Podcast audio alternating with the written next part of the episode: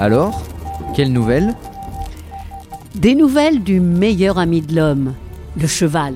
Enfin, au moins, pour le cow-boy, c'est certain. Enfin, peut-être. Pas toujours. Le pur sang baie, une très courte nouvelle d'Annie Prou.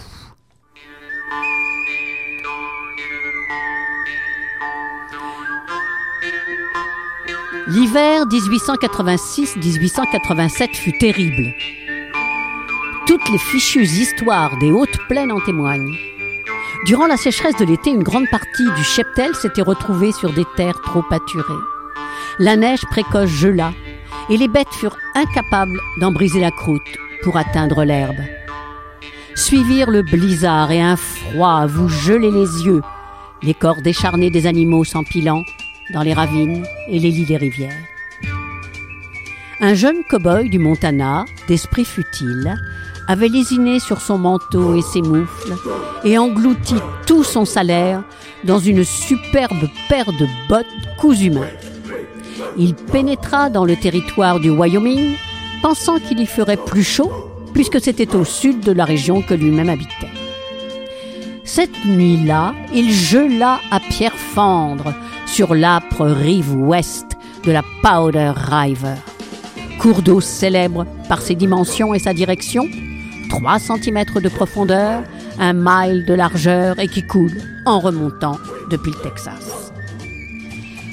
Dans l'après-midi du lendemain, trois marqueurs de vaches du ranch Box Spring, près de Suggs, passèrent à cheval devant son cadavre, bleu comme une pierre à aiguiser, à demi enfoui sous la neige. C'étaient des malins qui en connaissaient un bout. Ils portaient houppelandes et jambières molletonnées, des écharpes de laine non dessuintées nouées par-dessus leurs chapeaux et sous leurs mentons poilus, des moufles en peau de mouton, et deux d'entre eux avaient la chance d'abriter leurs pieds dans de bonnes bottes et de grosses chaussettes. Le troisième, Dirt Sheets, bigleux, amateur de lotion capillaire, avait le haut bien équipé, mais le bas dans la mouise, nu-pied dans une paire de bottes à bout recourbé, toutes trouées et fendillées. Ce morceau de cornet de bif porte des bottes à ma taille, dit Schietz, et il descendit de son cheval pour la première fois de la journée. Il tira sur la botte gauche du cow-boy du Montana, mais elle était gelée à même le pied. La droite ne vint pas non plus. Ce putain d'animal crevé dans son tas de neige, dit-il, je m'en vais les couper et je les ferai fondre après dîner. Chetz tira un coutelas et scia les mollets de l'habitant du Montana juste au-dessus des bottes, mit les pieds chaussés dans ses fontes, admirant le cuir repoussé et les surpiqûres faites main en forme de cœur et de trèfle. Ils longèrent la rivière à la recherche des bêtes égarées, trouvèrent une douzaine enlisées dans de profondes congères et perdirent presque tout ce qui restait de jour à les en sortir. Trop tard pour atteindre le baraquement. La cabane du vieux Gris est un peu plus loin. Il aura quelques pruneaux secs et d'autres gourmandises à se mettre sous la dent et au moins un poêle qui chauffe. La température chutait. Il faisait si froid que les crachats crépitaient dans l'air et qu'un homme n'aurait pas osé pisser de peur d'être rivé au sol jusqu'au printemps. Ils convinrent qu'il faisait 20 en dessous de zéro, sinon davantage. Un joli vent hurleur du Wyoming s'était levé, coupant comme une faux. Ils trouvèrent la cabane au nord de 4 miles de là. Le vieux gris entr'ouvrit la porte. Entrez, marqueur ou voleur de bétail, m'en fiche. Faut qu'on abrite nos chevaux, où est l'écurie? L'écurie? Il n'y en a jamais eu? Il y a un appentis derrière le tas de bois. Devrait les empêcher d'être emportés par le vent ou de geler. J'ai mis mes deux chevaux ici, à côté du buffet. Ces deux-là, je les soigne comme la prunelle de mes yeux. Dormez où vous trouverez de la place, mais je vous conseille de ne pas déranger le pur sang baie. Il vous mastiquerait tout cru et vous recracherait ensuite. C'est un coursier fougueux. Approchez une chaise et prenez un peu de ce ratat de fils de pute. J'ai assez de jus de conversation pour vous aider à le faire passer et des biscuits chauds qui sortent du four. Ce fut une belle soirée, à manger, boire et jouer aux cartes, se raconter des cracks, avec le poil qui irradiait sa chaleur, les chevaux chouchoutés du vieux gris qui soupirait d'aise. Le seul point noir du point de vue des cow-boys furent que leur hôte les ratiboisa, les soulageant de trois dollars et quatre pence. Vers minuit, Gris éteignit la lampe et gagna sa banquette, tandis que les trois marqueurs s'allongeaient sur le plancher. Chetz posa ses trophées derrière le poêle, posa sa tête sur la selle et s'endormit. Il se réveilla une demi-heure avant le jour, se rappela que c'était l'anniversaire de sa mère, et s'il voulait lui télégraphier un mot d'amour filial, il lui faudrait aller plus vite que l'éclair car le bureau de Loverland fermait à midi.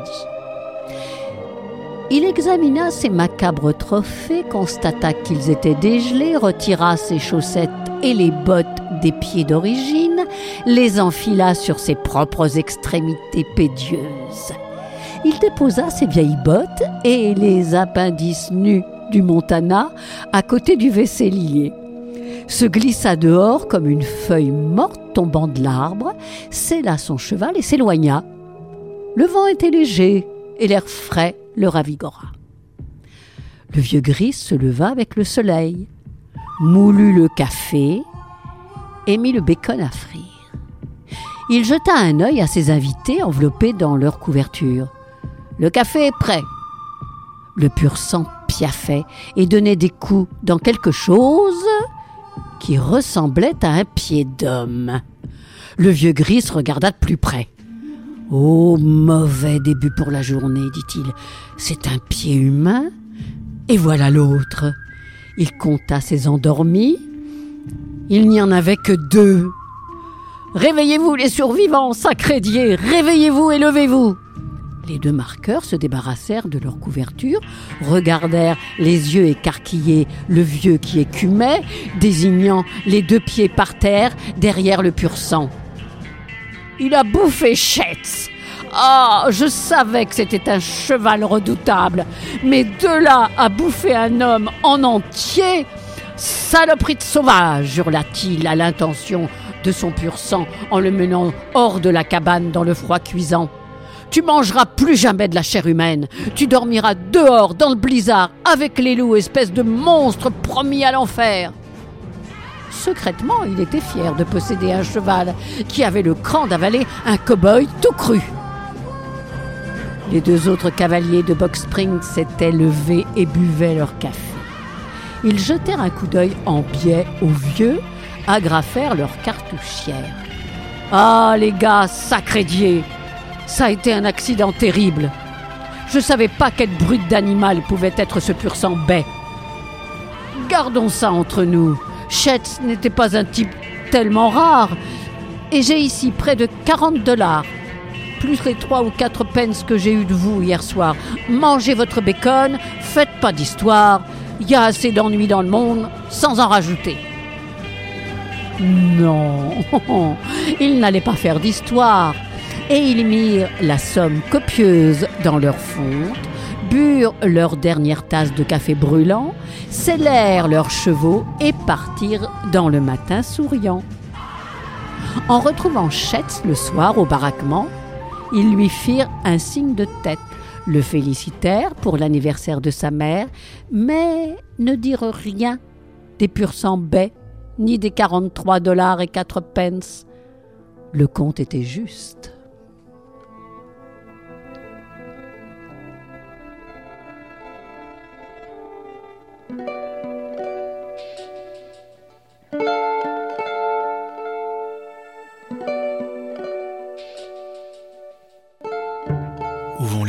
Quand ils dorment. Et dans les nuits de Bilbao, combien la lune au bout de sa corne fait-elle danser de torero.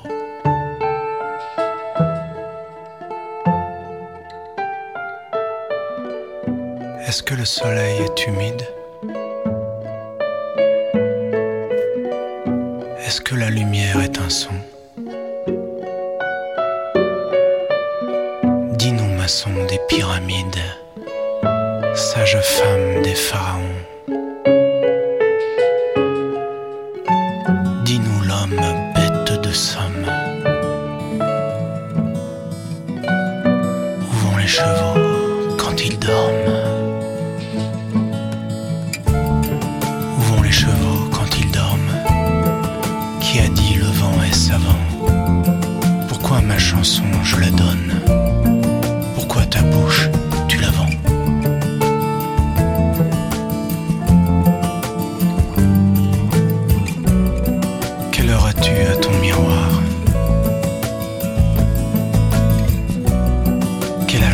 quand tu